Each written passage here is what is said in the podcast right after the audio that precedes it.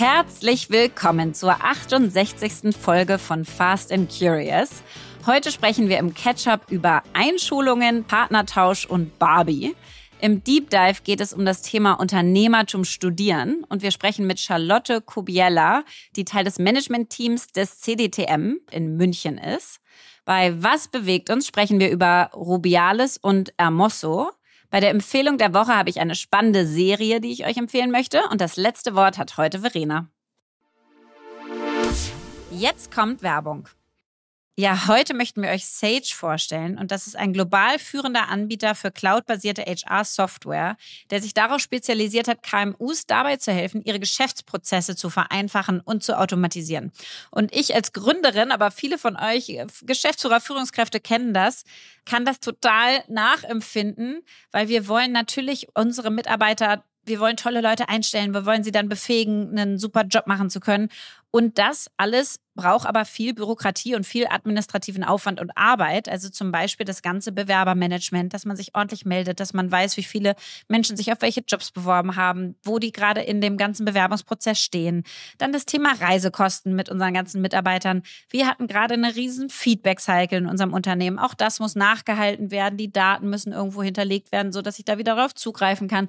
Also wir haben ganz, ganz viele HR-Herausforderungen, ja, die einfach so eine, so eine Führung Führung eines Unternehmens mit sich bringen. Und da kann man sich Hilfe holen durch HR-Software. Jetzt hat das Unternehmen eine neue Studie, HR-Trends, die Zukunft der Personalarbeit herausgebracht, für die sie über 1000 Personalverantwortliche in KMUs befragt haben. Und die Befragten haben mitgeteilt, was sie nachts wach hält, woran sie arbeiten, was für Technologien wie KI sie einsetzen und wie sie über die Zukunft von HR denken um da mal ein paar Insights mit euch zu teilen. 98 Prozent der Befragten macht ihre Arbeit Spaß, denn sie sind in den HR-Bereich gegangen, um etwas zu bewirken. Also das ist doch schon mal richtig schön. Allerdings hat die Studie auch ergeben, dass sich aktuell 87 Prozent der HR-Teams gestresst fühlen und 78 Prozent der HR-Führungskräfte glauben, dass der Einsatz von KI bei HR-Aufgaben ihnen in Zukunft viel Zeit ersparen wird. Das hilft also sicherlich auch dabei, dass sich die HR-Teams weniger gestresst fühlen. So, und wenn ihr jetzt neugierig geworden seid und weitere Insights aus der Studie haben möchtet, dann ladet euch die Studie kostenfrei auf www.sage.de slash HR und Sage wird geschrieben S-A-G-E, also auf sage.de slash HR herunter und alle Infos findet ihr wie immer auch nochmal im Linktree in unseren Show Notes. Werbung Ende. Ketchup. Ja, Verena, ich habe jetzt zwei Schulkinder. Oh, wow, wie erwachsen. ja!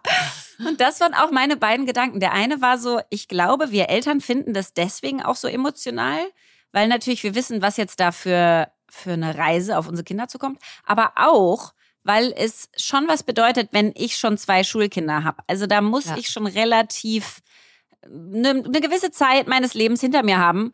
Und ich habe ja das Gefühl, ich könnte jetzt auch an die Uni Mannheim zurückgehen und wäre da sozusagen Studentin wie alle anderen auch und würde bis äh, um sechs im Tiffany's ja, mit denen feiern. Würdest du in der Masse untergehen, ja. Genau so. Das ist absolut mein, mein Gefühl dazu. Und deswegen ist es schon crazy. Und dann haben wir das ja in dem äh, Patchwork gemacht, in meinem Patchwork Mobile in dem Bild, was ich da genau. letztes Mal in unserem Podcast ja, entwickelt habe. Ja, da wollte ich übrigens noch nachtragen, dass ich dein Mobile wirklich lächerlich klein finde.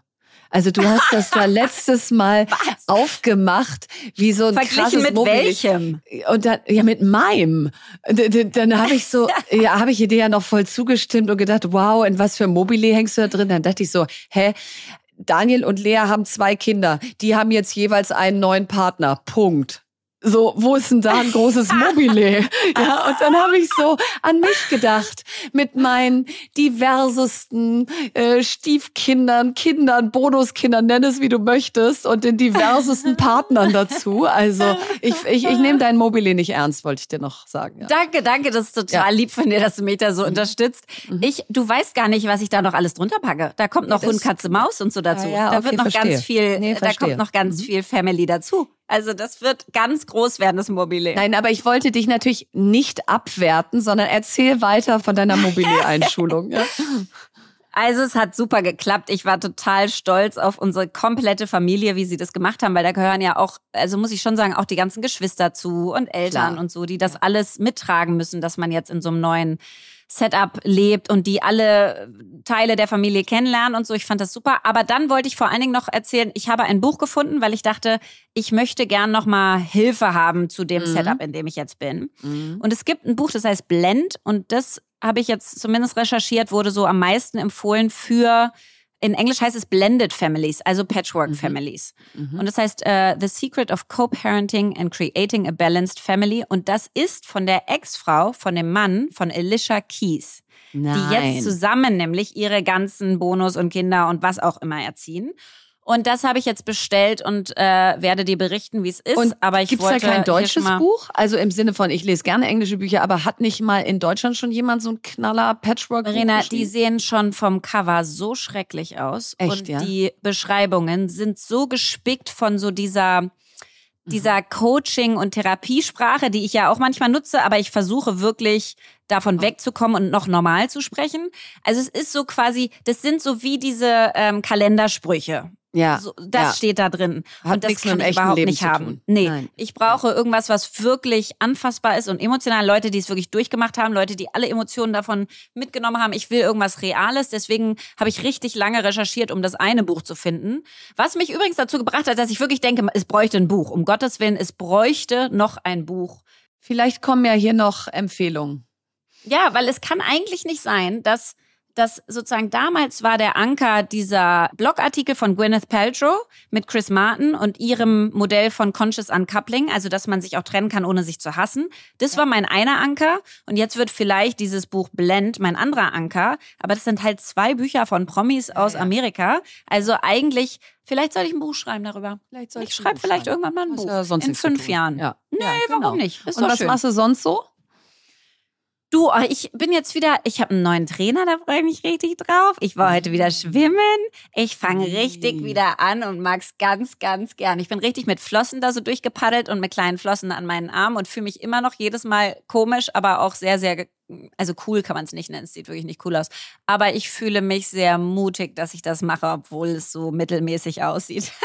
Das äh, verstehe ich sehr gut. Also schwimmen, ich weiß nicht, was passieren müsste, damit ich morgens um acht in ein Becken steige. Das ist wirklich so gar nicht mein Ding. Also, nee, ich weiß. Aber dafür ja. steigst du auf jedes äh, Fahrrad, Peloton, auf jede ja. Treadmill, in jedes CrossFit-Studio. Ja, in vielen alles, Dank, dass da du es erwähnst. Das ist die perfekte Überleitung zu was ich gerade so mache.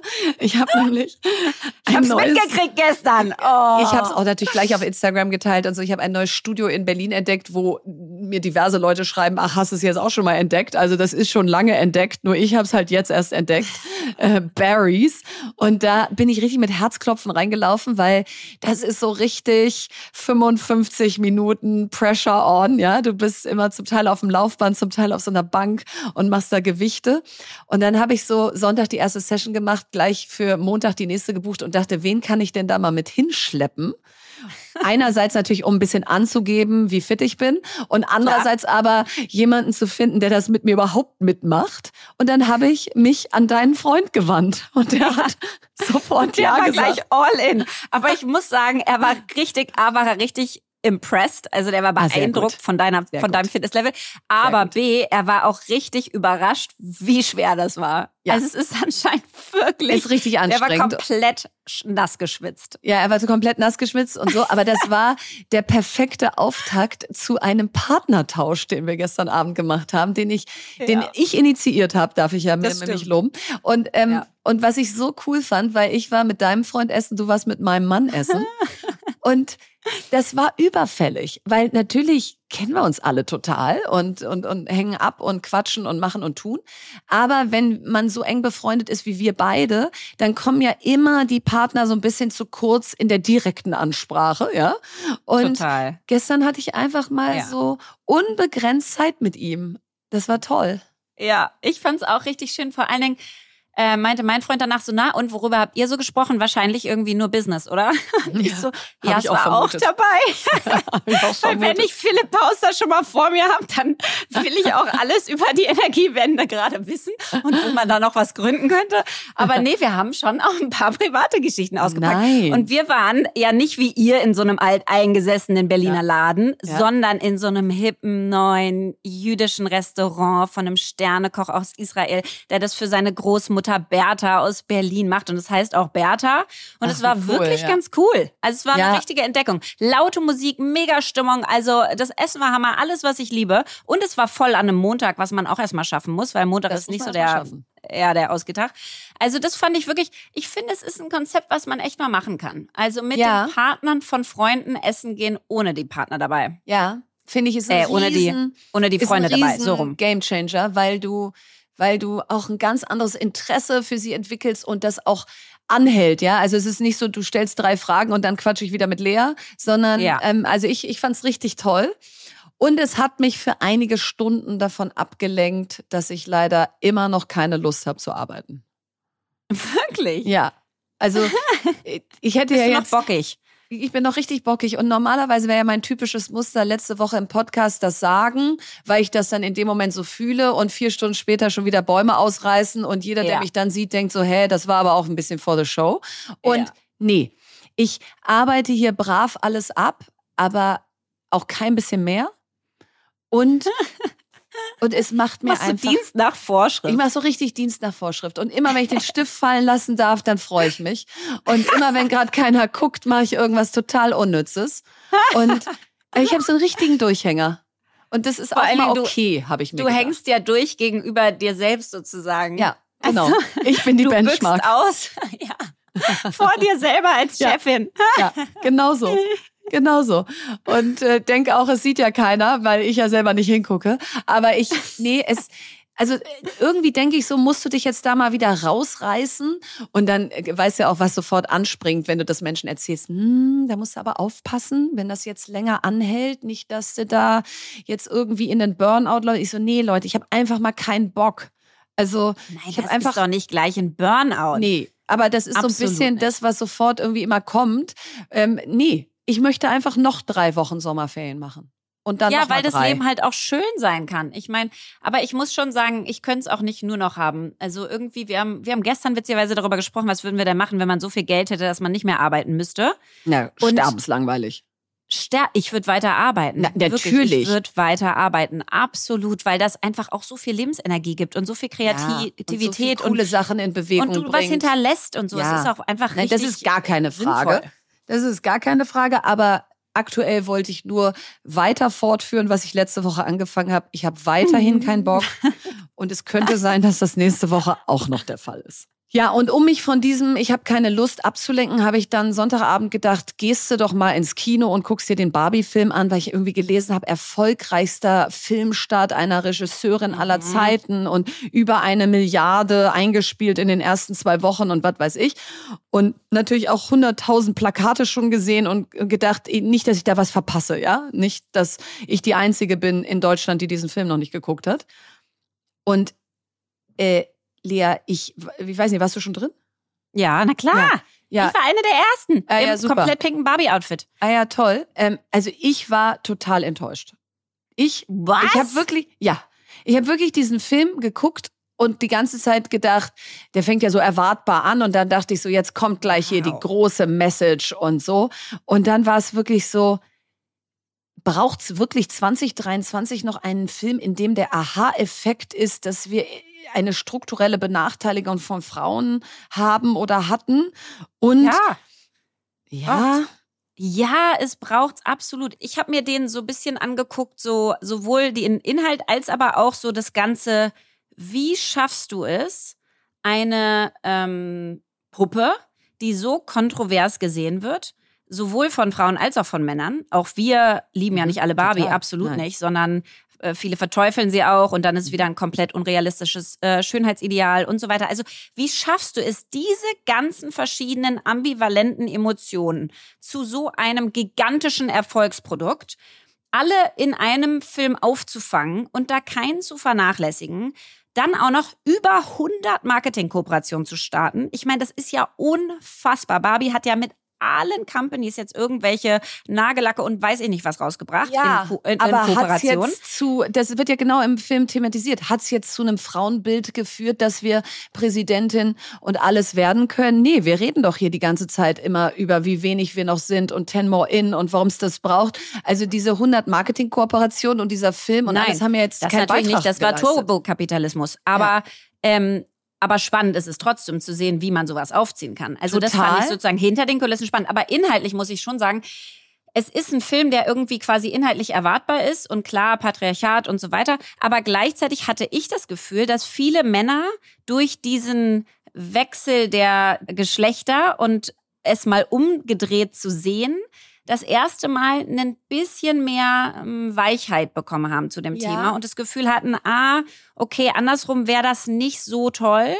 Und ähm, ich hatte das Gefühl, ich habe doch bei der Greater-Rede dieses Bild gezeigt von dem CEO-Lunch äh, bei der Münchner Sicherheitskonferenz und habe das mit AI doch umgedreht, dass da nur Frauen sitzen. Ne? Und habe dann Ah, gesagt, okay. hey, liebe Männer, wie würdet ihr euch fühlen? Wür- Würdet Ja. ihr euch repräsentiert fühlen? Habt ihr das Gefühl, ihr habt Chancen? Habt ihr das Gefühl, Ja. ähm, diese Wirtschaft spricht für euch und so? Wenn das das Machtzentrum wäre und es wären nur ältere weiße Frauen. Das Und- verstehe ich. Und, und ich Aber glaube, das- dass das Bild quasi, das hat das gemacht für die Masse der Menschen im Ja. Barbie-Film. Das verstehe ich. Wenn das Ende gewesen wäre, nicht die Kens dürfen jetzt die Verfassung umschreiben und nicht die Barbies dürfen ihre Verfassung wieder reinstallieren, sondern die sitzen Ja. da plötzlich gemeinsam im Parlament und entscheiden. Genau, das hat gefehlt. Und das war so, hä? Und Das jetzt machen wir wieder irgendwie weibliche Verfassung und alle sind jetzt doch wieder in Barbieland Frauen und okay, wir machen drei Ja. Mädelsabende weniger. So, also ich, ah nee, ich bin da rausgegangen, ich so, no, no, no, I don't like it. Deep Dive. Ja, heute sprechen wir im Deep Dive über das schöne Thema, kann man Unternehmertum eigentlich studieren? Denn wir werden ja ganz oft gefragt, was mache ich denn, wenn ich vielleicht nicht Unternehmertum von Kindesbeinen an mitbekommen habe oder nicht in einem Umfeld aufgewachsen bin, wo das ein großes Thema war, aber trotzdem das Gefühl habe, es steckt ein Innovator, eine Innovatorin in mir, ich möchte Unternehmertum studieren. So, und da das ein Riesenfeld ist, haben wir uns das CDTM ausgeguckt. Und zwar das CDTM in München, das Center for Digital Technology and Management, ist für die meisten immer noch eine unbekannte, versteckte Start-up-Schmiede, die in einem Zusatzstudium an der TU und LMU München eine Schnittstelle von digitaler Technologie, Management und Unternehmertum anbietet. Und 1000 CDTM-Alumni haben schon mehr als 250 Startups gegründet, die in Summe mehr als 6,5 Milliarden Funding eingesammelt haben. Und da gehören Startups dazu wie Personio, Forto, Tier oder auch Fodora. Wenn das nicht schon beeindruckend genug ist, dann ist es noch verrückter, wenn man das CDTM mal international vergleicht. Und zwar kommen aus dem CDTM quasi dreimal so viele Unicorn-Gründer, also Gründer, die ein Unternehmen gegründet haben, was mehr als eine Milliarde Bewertung hat, als aus den Top-Unis, die wir so aus den USA kennen. Also zum Beispiel aus Stanford kommen aus 1000 MBA-Alumni circa drei Unicorn-Founder raus. Aus Harvard kommen 1,6 Unicorn-Gründer aus 1000 MBA-Alumni. Aus Berkeley 1,4. Aus der Columbia einer aus 1000 wird ein Unicorn-Founder. Und das Verrückte ist, dass das CDTM, jetzt ist das ja nicht eine Uni an sich, sondern ein Center. Und da hören wir gleich mehr darüber. Aber aus 1000 CDTM-Alumni zehn Unicorn-Founder schafft. Und die Frage ist doch, wie machen sie das? Das sind ja krasse Zahlen im internationalen Vergleich. Und genau darüber wollen wir mit unserem heutigen Gast sprechen. Und das ist Charlotte Kobiella. Und wir freuen uns sehr, dass sie hier ist. Sie ist seit August 2022 Teil des Management-Teams des CDTM und war vorher auch dort schon Studentin in der Class 2019. In ihrem Hauptstudium hat sie Management und Technology an der TU München studiert, mit einem Auslandsaufenthalt an der UC Berkeley in Kalifornien. Also auch darüber kann sie uns vielleicht was erzählen. Am CDTM selbst ist sie fürs Marketing und Branding zuständig und auch für Student Recruiting. Charlotte promoviert parallel noch zu ihrer Arbeit im Bereich Human-Computer Interaction und erforscht, wie generative AI-Tools, zum Beispiel ChatGPT, unsere Zufriedenheit und Produktivität im Arbeitskontext beeinflussen. Also ich freue mich unglaublich auf dieses Gespräch und deswegen erstmal herzlich willkommen, Charlotte. Hallo ihr beiden, ich freue mich auch sehr hier zu sein. Vielen Dank für die Einladung. Ja, das wird ein spannendes Gespräch, denn wie Lea eben gesagt hat, man hört die Zahlen und man hört diese Unicorn-Zahlen, aber auch die Anzahl äh, der Startups, die generell gegründet wurden. Und da ist meine erste Frage, wie macht ihr das? Was ist euer Erfolgsgeheimnis? Mhm. Also ich glaube, was das CDTM wirklich sehr stark von normalen Universitätsprogrammen unterscheidet, ist, dass wir wirklich einen ganz starken Bottom-up-Approach leben. Was heißt das für uns? Also die Studierenden sind seit Tag eins auch wirklich im CDTM mit eingebunden. Das heißt, sie sind Teil des Student Recruitings. Sie sitzen mit in den Bewerbungsprozessen, äh, mhm. äh, wenn wir die neue Kohorte auswählen. Sie moderieren zum Beispiel unsere Eventserie Inspire and Dine. Sie geben selbst Wahlkurse. Und ich glaube, das zeigt den Studierenden, dass das CDTM eine Umgebung ist, ähm, in der ihre Arbeit auch wirklich Impact hat. Und es gibt ihnen natürlich dann auch Selbstbewusstsein in ihrer eigenen Gründung oder danach im Arbeitskontext ähm, selber auch proaktiv zu handeln. Das glaube ich absolut, dass man da sofort ins Machen kommt, quasi, weil ihr die sofort mit einbindet. Und wir wollen gleich nochmal viel mehr verstehen, sozusagen, ja, warum ihr solche unglaublichen Erfolge habt. Aber vielleicht, bevor wir da einsteigen, kannst du einmal erklären, jetzt hast du schon von Kohorte gesprochen und von Student Recruiting und so, wie eigentlich ein so ein Jahrgang aussieht, wer darf da mitmachen, wie sieht das Programm aus, dass wir einmal überhaupt verstehen, worüber wir da reden. Mhm. Ähm, genau, im CDTM ist es so, äh, dass wir quasi zweimal im Semester eine neue Class äh, zusammensuchen. Das sind dann insgesamt 25 Studierende und äh, die sind aus ganz unterschiedlichen ähm, Study Backgrounds. Also wir versuchen dann nicht nur Tech- und Management-Leute zu vereinen, sondern die mhm. studieren auch Architektur, die studieren Medizin und wir wollen die quasi alle zusammenbringen, ähm, damit sie sich vernetzen können, aber vor allem auch voneinander lernen können. Mhm. Und so wie das CTTM-Curriculum aufgebaut ist, ähm, sind das drei Kernkurse, die wir anbieten, die, so sagen wir es immer, einen Innovationszyklus abbilden. Also im ersten Kurs geht es darum, erstmal Zukunftsforschung ähm, zu machen. Das heißt, wie kann sich eine Industrie in 20 Jahren verändern? Im zweiten mhm. Kurs geht es dann schon darum, bei Managing Product Development, okay, was wäre, wenn ihr jetzt eure eigenen Founder wärt, wie würdet ihr ein Business aufziehen? Wie macht ihr User Research? Wie macht ihr mhm. Market Sizing? Wie könnt ihr ein Pitch mhm. Deck machen? Und im dritten Kurs, ähm, Entrepreneurship Laboratory, geht es dann eher darum, okay, wie könnt ihr eine Go-to-Market-Strategie machen? Und wie geht ihr auch professionell mit Stakeholdern um?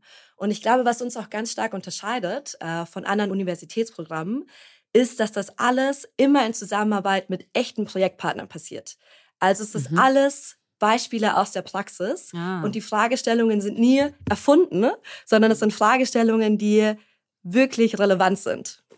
Ja, total spannend. Jetzt hast du gesagt, jedes Semester werden 25 ausgewählt. Die studieren ja aber schon gerade was anderes. So, wie viel Zeitaufwand kommt da jetzt noch oben drauf und wie vereinbart man das mit seinem Studium?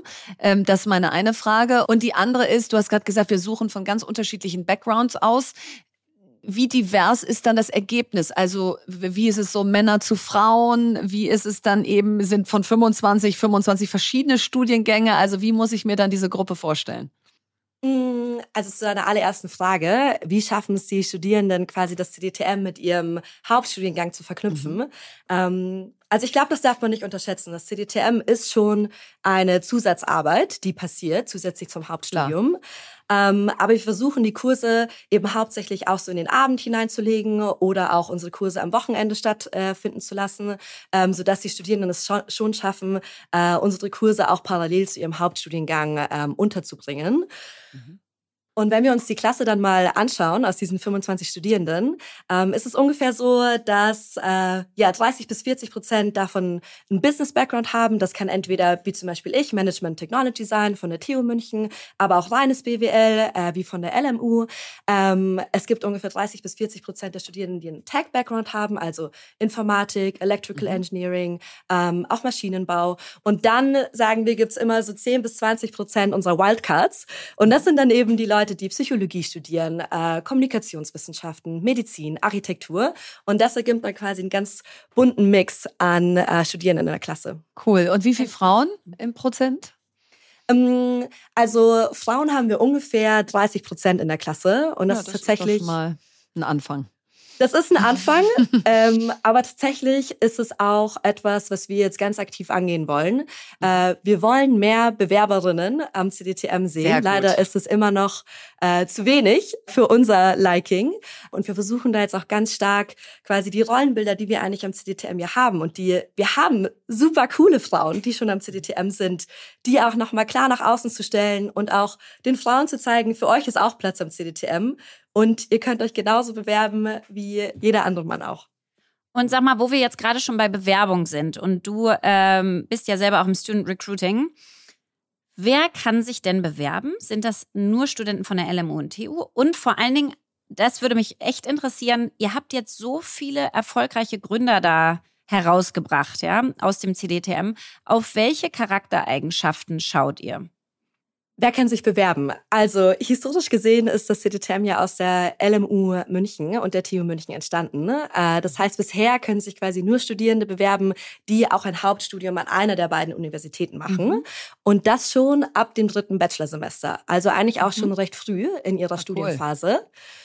Cool. Und wen suchen wir von der Personality? Wir suchen Leute, die proaktiv sind, die zeigen, dass sie auch selbstständig Projekte umsetzen können und, und das ist super wichtig, die auch im Team arbeiten können und auch wollen mhm. und von anderen auch lernen wollen. Mhm. Und wenn ich mir jetzt mal so überlege, man kommt da rein und du hast gerade gesagt, man wird da dann so stark eingebunden und auch gleich so ein bisschen an die Front geschoben nach dem Motto, du kannst dich jetzt hier nicht hinten hinsetzen und ein bisschen mitschreiben, sondern du musst jetzt hier auch gleich mitmachen, dann ist das ja erstmal ein sehr handlungsorientierter Ansatz. Trotzdem ist ja noch ein weiter Weg zu ich gründe. Jetzt, jetzt sind da schon über 250 Startups rausgekommen. Das ist ja eine irre äh, Prozentzahl im Vergleich zu wie viel Alumni ihr hattet? Ihr hattet 1000 Alumni bisher oder so, richtig? Mhm, 1100. Ja, so ein Viertel äh, hat ein Startup gegründet oder vielleicht ja. haben sie sich auch zusammengetan. Ist wirklich ins Machen gekommen. Ich meine, das ja, ist das ist irre. So und ab wann legt ihr diesen Hebel um? Also wie lange geht das ganze Programm? Und ab wann sagt ihr so, Leute, jetzt haben wir euch zwar schon ein bisschen angewärmt, aber jetzt wird's ernst, weil ihr sollt ja auch gründen und und und was braucht ihr dafür noch? Also grundsätzlich, das CDTM besteht quasi aus drei Kursen. Mhm. Ähm, und wenn man ganz schnell ist, könnte man das CDTM in einem Jahr durchmachen. Mhm. Aber viele Studierende entscheiden sich dann auch nochmal ein Praktikum dazwischen zu machen oder ins Auslandssemester zu gehen. Also ich würde sagen, die Regel ist eher eineinhalb bis zwei Jahre, bis man mhm. diesen, äh, das CDTM-Curriculum durchlaufen hat. Und eine Sache ist mir tatsächlich ganz wichtig. Ähm, viele Personen am CDTM gründen, ne? Aber es sind bei weitem nicht alle und das ist auch nicht unbedingt unser Ziel. Okay. Aber wenn du gründen möchtest, dann kommst du mit dem CDTM-Curriculum wirklich so nah wie möglich mhm. daran, das auszuprobieren, als wenn du es quasi selber machen ja. würdest. Okay. Und das CDTM ist quasi für viele dann eine Spielwiese, um sich auszuprobieren. Und ein ganz großes Motto von uns ist auch, fail faster, succeed sooner. Probiert euch aus im CDTM und nehmt dann dieses Selbstbewusstsein ähm, und gründet, falls ihr das möchtet. Und Charlotte, das ist genau der Grund, warum wir dich eingeladen haben. Nicht, ja. um jetzt Werbung für euch zu machen, das ist auch schön sozusagen, weil es was sehr Positives ist, aber vor allen Dingen, weil wir ja verstehen wollen, wie schafft ihr das, dass ihr da so eine Density an Gründern, äh, an sehr erfolgreichen Gründern rausbekommt. Und ich finde, das, was du gerade gesagt hast, ist so wichtig. Dieses sozusagen, wenn ich dir jetzt zuhöre, dieses Industriepartner und echte Cases bearbeiten. Dann diese ja. drei Module, ja, Zukunftsmärkte angucken, Businessmodell entwickeln und dann Entrepreneurship Laboratory oder wie du es genannt hast. Das finde ich schon so schön als Begriff, weil dieses Laboratory sagt schon alles. Es ist so ein bisschen dieses Ausprobieren, Ausprobieren und Failen ja. und genau und, und testen und nicht perfekt wissen und iterieren mit dem anderen Industriepartner und dann eine krasse Diversität und Menschen, die halt sich vornehmen, das neben dem Studium herzumachen. Dazu brauchst du halt richtig viel Disziplin und Biss und Motivation. Das wird dir nicht alles vorgekaut. Du musst gleich an die Front. Also ich finde, das klingt nach einem so sinnvollen Konzept, dass ich mich frage, verdammt nochmal, warum gibt es das nicht in Berlin und in Köln und in Hamburg Bielefeld und in Frankfurt ja. und vielleicht sogar in Bielefeld für Verena. Da also gibt es das sogar schon ein bisschen mit der Founders Foundation. Aber, ja. aber wirklich jetzt mal, ist das, das da, da müssten doch alle deutschen Unis sagen, wir kopieren das einfach direkt. Mm, ich glaube. Bist du sprachlos? ich bin sprachlos, genau. Sprachlos. Ähm, es liegt so auf der Hand. Das ist mal was, was so gut funktioniert mit unserem deutschen Mindset. So, seriously, das müssten wir doch jetzt fünfmal kopieren. Ja, das stimmt. Äh, und tatsächlich haben wir dieses Jahr das CDTM auch kopiert, äh, weil wir uns letztes Jahr genau dieselbe äh, Frage gestellt haben. Ja. Ähm, unser Konzept ist so erfolgreich und doch haben wir eigentlich nur 25 Teilnehmende pro Semester, mhm, die anfangen ja. bei uns. Also mhm. unser Impact ist zwar riesig, aber die Leute, die es betrifft, erreicht zu eine, wenige. Es erreicht ja. zu wenige. Ja. Und deswegen haben wir jetzt auch äh, in diesem Jahr einen ganz großen Schritt gewagt für CDTM und haben quasi diesen Entrepreneurial Spirit, den wir selber immer lernen, ähm, auch jetzt an uns selbst angewandt und äh, haben jetzt das CDTM in Valencia in Spanien eröffnet. Ähm, wo quasi auch schon die erste Kohorte äh, den ersten Kurs durchgelaufen hat. Oh, wow. Das finde ich super, aber ich wir hätten es gerne ja auch. Äh, wir hätten es gerne in Deutschland. Wir reden uns ja immer den Mund fusselig. Warum ja. ist Deutschland so gründungsavers? Die Zahlen ja. werden nicht besser. Du hast eben Schlusslicht eben der Wachstumsprognose fürs nächste Jahr. Das auch noch We viel zu wenig it. Gründerinnen. Und es gibt ja ganz viel Bestrebungen auch auf Bundesebene mit der Agentur für Sprunginnovation, der Sprint, zu sagen, wie kommt mehr Forschung aus den Hochschulen mhm. raus in die Praxis? Wie schaffen wir es, all diese tolle Forschung und Entwicklung, Grundlagenforschung, die wir da machen, auch mal in Unternehmen zu übersetzen, wie es zum Beispiel Stanford ja viel besser macht? Woran hakt's deiner Meinung? Du sprichst ja auch mit vielen. Warum gibt's das jetzt nicht wirklich schon an 50 Universitäten? Ist es eine Geldfrage? Ist es wahnsinnig kostspielig, das aufzubauen? Und habt ihr da durch die Industriepartner einfach jetzt über die Zeit äh, schon, schon so viel sammeln können, aber das, das ist nicht einfach? Oder was ist der Knackpunkt? Ich würde sagen, es ist zu dem Impact, den wir haben, äh, sogar relativ günstig. Also ein Kollege von uns, Michael Fröhlich, hat ja seine ganze Dissertation auch über das CDTM geschrieben. Ähm, und allein in den letzten äh, zehn Jahren, also von 2011 bis 2020, wurden mit den CDTM-Startups über 8000 Arbeitsplätze geschaffen und damit auch allein in 2022 65 Millionen Euro Steuereinnahmen. Und dem gegenüber stehen eigentlich Kosten von weniger als 10 Millionen Euro gegenüber. Also für ja, den Impact. Ist ein Business Case. Ist für das, den Staat. Ja. Genau, ist das auf jeden Fall eigentlich ja. günstig. Ich mhm. glaube, was ganz wichtig ist, ähm, weil die Inhalte, die wir lernen, die, glaube ich, findet man heutzutage zuhauf auf online ähm, oder auch kostenfrei. Ne? Also wie ich ein Pitch Deck mache, ähm, wie ich irgendwie ein Market Sizing machen kann, das kann man ja heutzutage auch alles googeln. Ich glaube, was wir im CDTM richtig machen und das erfordert eben auch Zeit, ist wirklich dieses People First. Warum funktioniert mhm. das CDTM so gut? Mhm. Wir haben eine Kultur, in der jeder willkommen ist, auch zu sagen, hey, ich verstehe etwas nicht, ich brauche Hilfe und eine Community, die mittlerweile so groß ist, dass sie auch sagt, hey, ich helfe dir. Ich habe vielleicht meinen eigenen VC-Fund schon aufgemacht. Ich ja. kann dir sagen, wie du ein gutes Pitch-Deck machen kannst. Oder ich habe vielleicht schon meinen erfolgreichen Exit gemacht. Ich kann dir sagen, wie du vielleicht ein sinnvolles Businessmodell aufbauen kannst. Und ich glaube, das erfordert aber wirklich auch Zeit und Investment. Genau, aber nochmal da nachgefragt. Also eigentlich sagst du, es spricht nichts dagegen, dass der Staat x mal 10 Millionen in die Hand nimmt, CDTMs oder nennen sie wie du willst, Laboratories im ganzen Land aufmacht und hinterher Steuern, Einnahmen in x-facher Höhe zurückbekommt. Also, wenn wir die richtigen Leute haben und die richtigen Leute auswählen können, dann kann man das CDTM auf jeden Fall auch replizieren. Aber es steht und fällt mit diesen Leuten. Da glaube ich hm. ganz fest daran. Charlotte, nochmal jetzt eine Nachfrage zu eurer Finanzierung. Seid ihr jetzt für alle Zeiten durchfinanziert und das zahlt die Uni oder die Unis, die beiden und alles ist gut oder müsst ihr auch irgendwann mal fundraisen? Ja, das ist eine sehr gute Frage. Äh, also tatsächlich sind wir jetzt gerade noch bis 2026 zum Großteil von den beiden Unis TU München und LMU München äh, finanziert. Aber auch jetzt schon ist es so, dass wir uns auch ähm, durch die Projektpartner finanzieren und dann auch nach 2026 auf der Suche sind äh, nach Geldgebern, äh, die auch das CDTM langfristig unterstützen wollen. Ich ja, bin okay. gerne Geldgeberin mit einem ganz kleinen Beitrag, aber wenn ihr dann auch richtig skaliert, dann bin ich da sofort dabei. Super, dann wenn ihr auch in Berlin aufmacht. genau. Jetzt gibt's ja auch noch andere Business Schools, sage ich mal. Ja, also ich glaube, die Universität St. Gallen hat auf jeden Fall auch einige Gründe hervorgebracht. Die WHU wird immer wieder genannt. Ähm, meine Alma Mater, die Uni Mannheim, versucht da irgendwie mit an Relevanz zu ähm, gewinnen. Ähm, wie sehr äh, kooperiert ihr auch mit anderen Business Schools oder ist das gar nicht so Teil dessen?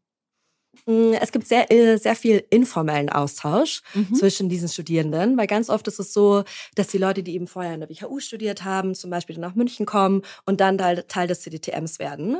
Ähm, also erst vor kurzem, glaube ich, hat ein Alumnus von uns, Jan Bodenbach, das WHU Pitch Event gewonnen. Und so entsteht natürlich auch ganz viel Austausch äh, zwischen diesen Kohorten. Ne? Mhm. Und wir haben auch viele Events, ähm, wo wir externe Speaker einladen, wo wir natürlich auch Speaker von anderen Business Schools einladen. Mhm. Du hast eben gesagt, nicht alle müssen gründen, die bei euch reinkommen. Ähm, ihr freut euch einfach auch, wenn man dieses unternehmerische Mindset dann mit in Konzerne trägt oder in andere Jobs, weil das ja überall gebraucht wird. Wenn du jetzt Du bist für Recruiting zuständig, du hast schon so viele Kohorten gesehen. Hast du inzwischen einen Blick dafür, wenn jemand zur Tür reinkommt, ob der die geborene Gründerin, der geborene Gründer ist? Oder sagst du, das sieht man erst im Laufe dieser ein bis zwei Jahre, je nachdem, wie lange die Leute bleiben? Also ich glaube nicht, dass ich das äh, erkennen kann, sobald jemand zur Tür reinkommt. Mhm. Ähm, worauf wir auch achten im Bewerbungsprozess ist, kann die Person uns überraschen? Gibt es irgendwas, was wir nicht direkt ansehen würden, ne? was mhm. die Person macht, was sie auch herausstechen lässt.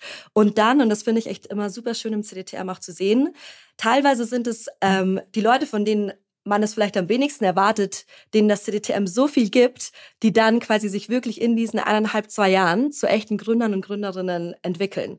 Mhm. Und deswegen glaube ich, kann man das nicht von Anfang an äh, so sagen. Mhm. Gibt es denn irgendein Muster, was du erkennen kannst an den Top-Ausgründungen, die ihr so hattet? Also da ist ja auf jeden Fall irgendwie ein Trade Republic oder Personio dabei ähm, Forto, Tier, ja. diese, ne? Gibt es sozusagen, was ist so eure Analyse? Welche Firmen oder sind Sektoren, welche Bereiche haben so die, die größtmögliche Chance? Ich glaube, das ist tatsächlich industrieagnostisch und ich würde das mhm. wahrscheinlich jetzt beantworten wie, wie ein Investor oder eine Investorin. Das Team zählt. Und mhm. wir sehen auch ganz klar, dass quasi Startups, bei denen das Team vornehmlich CDTM-Leute sind, dass das einen sehr, sehr starken äh, Impact darauf hat, mhm. weil man eben am CDTM schon durch so viel gegangen ist. Man weiß, man kann sich aufeinander verlassen. Ne? Und dann schafft man es auch quasi, ein erfolgreiches Startup daraus zu gründen. Und es sind halt oft Teams und nicht Einzelgründer. Ne? Das ist auch spannend. Also ihr, ihr schafft es wirklich durch euren Teamansatz und Teamfähigkeit, dass dann da auch Teams und die können wahrscheinlich länger durchhalten und sich besser ausgleichen mit ihren Stärken und Schwächen und so. Also glaube ich total. Charlotte, und jetzt hast du eben gesagt, es gibt ja auch ganz viel kostenloses Material da draußen und dass der Unterschied dann eben zu euch eben auch ist das Netzwerk, was man bekommt und diese menschliche Einbindung und so. Was kostet denn das Ganze? Also wenn ich jetzt hier zuhöre und sage, ich bin bereit nach München zu wechseln, weil da will ich hin, solange es das noch nicht woanders gibt, was kostet's und was gibt's für Finanzierungsmöglichkeiten, wenn ich mir das vielleicht nicht leisten kann? Also für Studierende ist das CDTM komplett kostenfrei. Ach cool. Also es kann wow. wirklich jeder bei uns mitmachen und wir haben auch äh, vor vier Jahren mittlerweile ein Stipendium ins Leben gerufen vom CDTM, weil es uns auch wichtig ist, auch Leute anzusprechen, die vielleicht nicht aus einem ja. Akademikerhaushalt kommen, ja. die sich vielleicht das nicht leisten können, ein Semester lang keinen Werkstudentenjob mehr zu machen. Und auch diese Leute wollen wir unterstützen. Mhm. Und deswegen gibt es das CDTM-Stipendium und es ist komplett kostenfrei für die Studierenden. Knaller. Oh, ich bin es so neidisch. Ich bin so Wirklich. neidisch. Also, also Charlotte, ihr müsst das ausgründen. Ihr müsst das CDTM ja quasi ja. übertragen in alle also, deutschen Städte und das vom Staat zahlen lassen. Das ist ja wohl so ein No-Brainer. Also, und ich würde sofort investieren, auch wenn es jetzt kein privater Business Case sein sollte, sondern. Äh, also ich erzähle das jetzt in jeder Keynote, dass, worauf das der Staat sagen, wartet. sowas gründen. Ja, worauf wartet Deutschland? Wir haben solche Erfolgsmodelle im eigenen Land, die nachgewiesenermaßen uns so viele Probleme ja. lösen und Menschen ausbilden für Dinge, die wir brauchen. Warum bringen wir das nicht in die Skalierung? Und vielleicht als Abschlussfrage, weil es jetzt derzeit noch nicht skaliert ist, was würdest du denn gründungsinteressierten Studenten raten, die jetzt nicht an der LMU oder TU sind und keinen Zugang zu euch haben können? Was würdest du denen raten, wenn die sagen, ich möchte mich auf den Weg machen?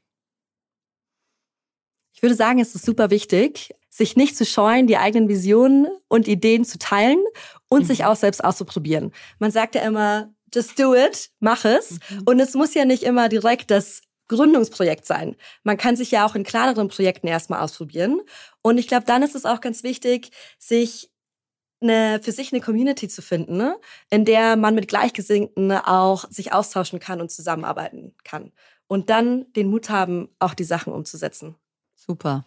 Also für alle, die jetzt hier zugehört haben, es macht mich wahnsinnig glücklich, dass solche Dinge in Deutschland entstehen, weil wir ja ganz oft darüber reden, was bei uns alles nicht entsteht und wo wir irgendwie nicht vorankommen.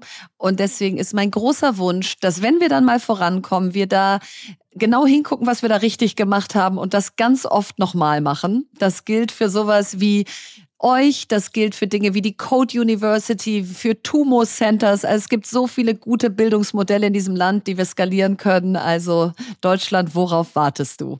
Vielen Dank, Charlotte, dass du da warst. Das war super spannend und ich hoffe, es kommen ganz viele Bewerbungen, besonders ganz viele weibliche Bewerbungen.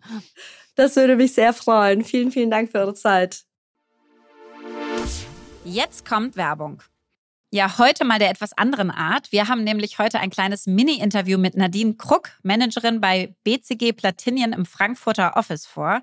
Und BCG Platinien ist die IT-Strategieberatung der Boston Consulting Group, die mit über 900 ExpertInnen weltweit an der digitalen Transformation ganzer Industrien arbeiten.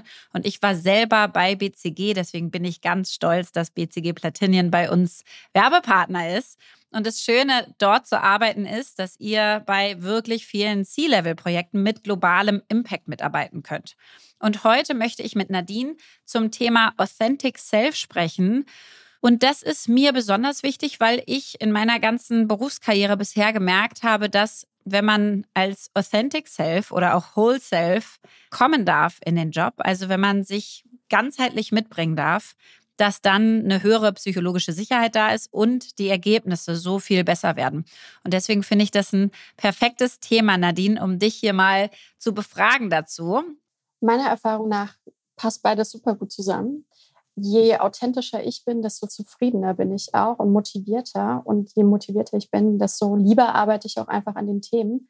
Das heißt, ich glaube, Erfolg und Menschen, die das ausstrahlen, Motivation und Zufriedenheit, das geht Hand in Hand. Total. Und ich finde, das gilt auch nicht nur für ein selbst, sondern auch fürs Team. Das heißt, was würdest du denn sagen, welche Rolle spielt Authentizität so in der Teamdynamik und äh, bei der Zusammenarbeit, vielleicht gerade auch bei IT-Projekten? Dadurch, dass wir immer nach neuen Lösungen für Herausforderungen suchen, ist es eben auch wichtig, sich selber einzubringen und seine Ideen zu teilen. Und ich glaube, authentisch zu sein hilft dabei, ähm, auch mal rohere Ideen zu teilen und im Team miteinander zu spielen. Außerdem ist es natürlich so, wenn ich mich lange Zeit in einem Team, was intensiv zusammenarbeitet, verstellen muss, das kostet unglaublich viel Energie. Diese Energie kann ich natürlich besser in coole Lösungen verwenden. Und deswegen finde ich, ist es ein wichtiger Punkt, im Team authentisch zu sein. Hat sich denn mit, sag ich mal, deiner zunehmenden Seniorität dein Verständnis von Authentizität am Arbeitsplatz verändert? Definitiv. Am Anfang als Berufseinsteigerin dachte ich, authentisch sein bedeutet immer alles von sich preiszugeben. Heute sehe ich das eher in einem anderen Kontext. Das heißt, das kann sich auch verändern. Und ich bin auch viel selbstbewusster geworden, authentischer zu sein ähm, und das einfach auszuprobieren und dann zu schauen, wie die Reaktionen sind.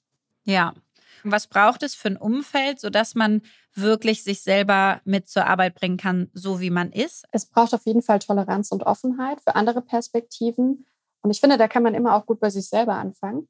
Und ich finde, einen weiteren Punkt bei BCG Platinum ist es ein wichtiger Wert, Leading by Example. Also wirklich auch authentisch zu sein im Team. Und du hast vorhin schon gesagt, psychologische Sicherheit zu geben, dass die anderen authentisch sein können. Cool. Ich finde es richtig schön. Vielen Dank, dass du deine Zeit mit mir hier geteilt hast. Und wenn ihr jetzt zugehört habt und denkt, Mensch, ich möchte auch ein Teil eines Teams werden, wo ich mit meinem ganzen Selbst irgendwie zur Arbeit kommen kann und bald mit Nadine schon gemeinsam die digitale Transformation ganzer Industrien vorantreiben könnt, dann bewerbt euch und zwar unter karriere.bcgplatinion.com.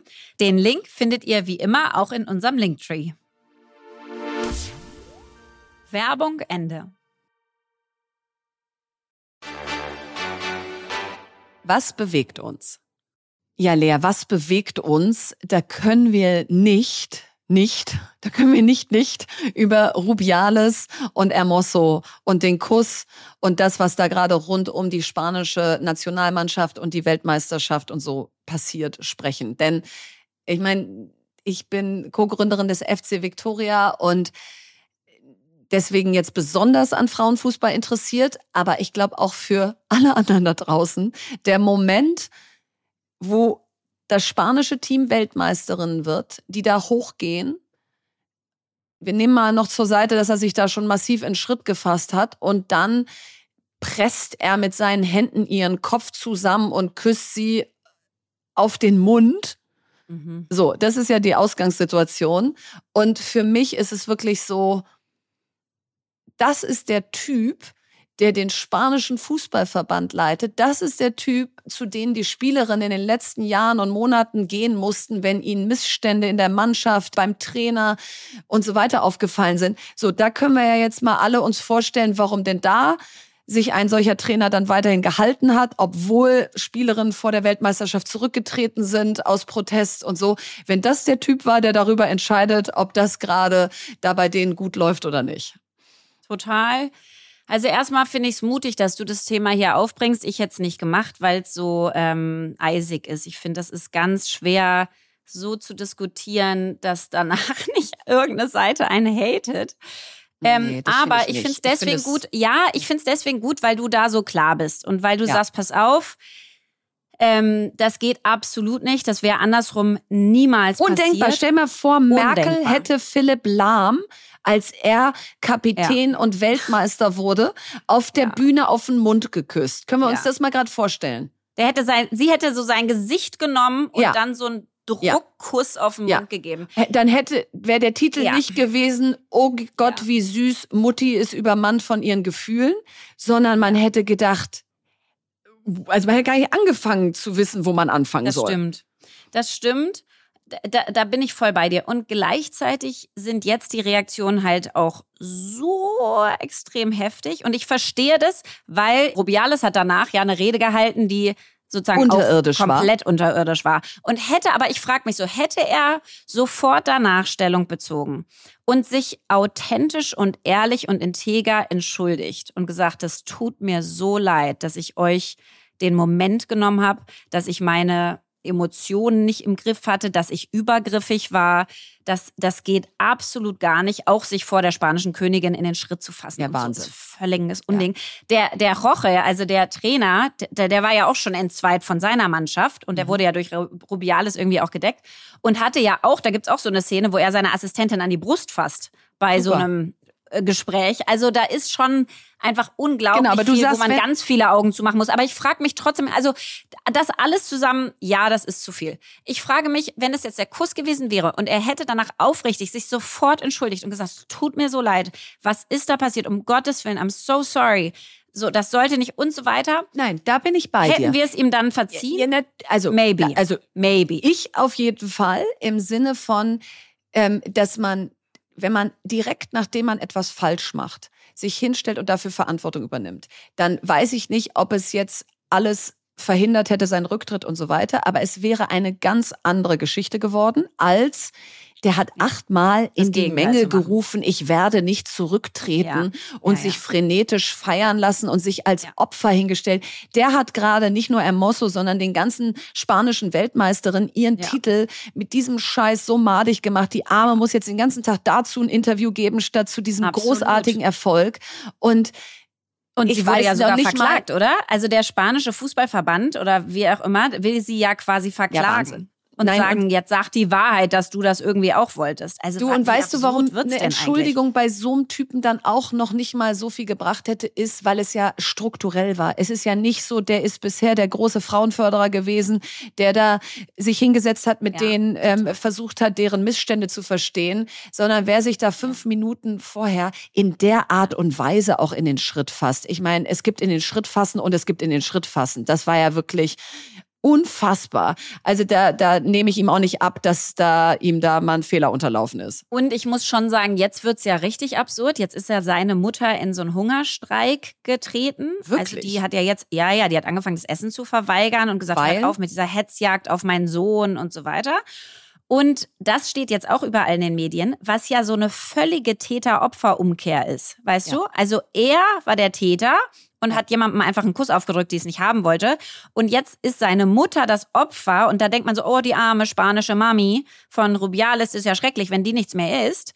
Und, und jetzt musst du mitleidig sein mit der Mutter von ihm, weil die sich entschieden hat, nichts mehr zu essen und das den spanischen Medien zu sagen. Also es wird schon genau. richtig, und wie richtig viele verrückt. spanische Mütter der spanischen Nationaltrainerin, ähm, äh. Spielerin, Ja, die ihr ganzes Leben für diese Karriere gegeben haben, bei sicherlich in der Vergangenheit früher nicht besonders guter Bezahlung und Jobaussichten, die Ja. haben jetzt diese Weltmeisterschaft nicht mitgespielt, weil es da solche Missstände gab. Ja. Also die hätten in den Hungerstreik gehen können. Und es geht mir jetzt gar nicht um Hetzjagd. Ich bin die Letzte, die es mag, wenn auf Nein, Menschen Hetzjagd gemacht wird. Überhaupt Aber tritt von alleine zurück und sag, das war so daneben, ich übernehme Verantwortung.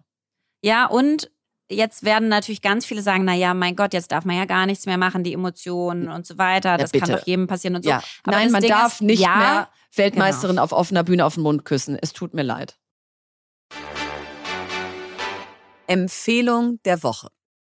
Ja, ich möchte heute eine Serie empfehlen und zwar The Playbook-Serie auf Netflix. Das ist so eine Miniserie mit fünf Folgen der größten Learnings von sehr bekannten Sporttrainern und Coaches. Und ich hätte gar nicht gewusst, Verena, dass es so gut passt, weil wir ja gerade über passt ja super. Frauenfußball gesprochen haben. Ja. Ja. und da ist auch die Jill Ellis dabei, die US-Trainerin des äh, Frauenfußballteams. Und die haben zweimal hintereinander die WM gewinnen können. Und sie hat dann eine Folge und erzählt quasi ihre Learnings. Und ich fand das so spannend. Da ist auch Patrick Muratoglu dabei, der französische Tennistrainer, der übrigens ein Hammer-Instagram-Profil Mhm. Von hat für Serena alle Williams, ne? War der. Genau, der Ja. hat zehn Jahre Serena- Serena Williams äh, trainiert. Doc Rivers war dabei, fand ich eine der besten Minifolgen. So ein legendärer NBA-Coach, der die Boston Celtics zur Meisterschaft gebracht hat. Und Mhm. der hat zum Beispiel dann sowas erzählt und das finde ich so schön, weil du kannst es immer übertragen aufs Unternehmertum. Sport ist ja wundervoll übertragbar. Ja. Und der hat damals, um quasi die Meisterschaft zu gewinnen, du hast doch dann immer so quasi so Flaggen, die du dann kriegst, wenn du die Meisterschaft gewonnen hast. Bei Alba die du Berlin da im von der Stadion Decke hängen die lässt. dann auch. Ja. Genau, die hängen da Ja. in der Deck, äh, von der Decke. Und der hat in deren Trainingsstadion quasi so ein Spotlight einrichten lassen, was auf einen leeren Platz die ganze Zeit geleuchtet wie hat, cool. um zu zeigen, dass sie sozusagen diese Flagge, diese Meisterschaft gewinnen wollen und wo die dann hinkommen würde. Und dieses Spotlight haben sie nie ausgemacht. Nachts nicht, tagsüber nicht. Über Monate war Ja, das, das sozusagen immer An- an. Ansporn ist. Ja, und es Ja. Mhm. war so visuell, ne? Und ich habe sofort gedacht, okay, wie kann ich es denn noch mehr visualisieren, warum wir eigentlich das machen, was wir machen, jetzt mit Ten Mhm. More In zum Beispiel. Und das finde ich das Schöne an diesen Mini-Folgen, dass die, es sind nur fünf, es ist super kurz und snackable und du kannst so viel übertragen und dein Super Kopf geht so spannend. an und kannst einfach ganz viel von so Sportlegenden lernen. Und deswegen ist das eine absolute Empfehlung. Ach, das Woche ist ja eine mir. mega Empfehlung. Und dann kann man auch gleich noch Air hinterher gucken, oder? Da den Nike-Film. Der passt Der auch noch auch- zu. Ja. und der ist auch, ist ein cooler Film. Ist wieder so, Ist ein so ein cooler Film. Hollywood-Film. Ben Affleck auch einfach Hammer Ja. in der Schauspielerei. Matt in seiner Damon, Kunst, ja. wollte ich sagen. Ja. Matt Damon dabei ist ein richtig toller Film, das stimmt. So, das war sie schon wieder, unsere 68. Folge. Ich habe das Gefühl, Verena, je länger wir diesen Podcast machen, desto intensiver werden unsere Diskussionen. Ja, und desto mehr bleiben wir auch bei unserer eigenen Meinung teilweise. Und gleichzeitig dürfen wir natürlich weiterhin ganz viel lernen, was ich riesig finde. Eine große Bereicherung. Und jetzt hast du das letzte Wort. Von Guy Kawasaki. Entrepreneur ist keine Berufsbezeichnung. Es ist die Geisteshaltung von Menschen, die die Zukunft verändern möchten.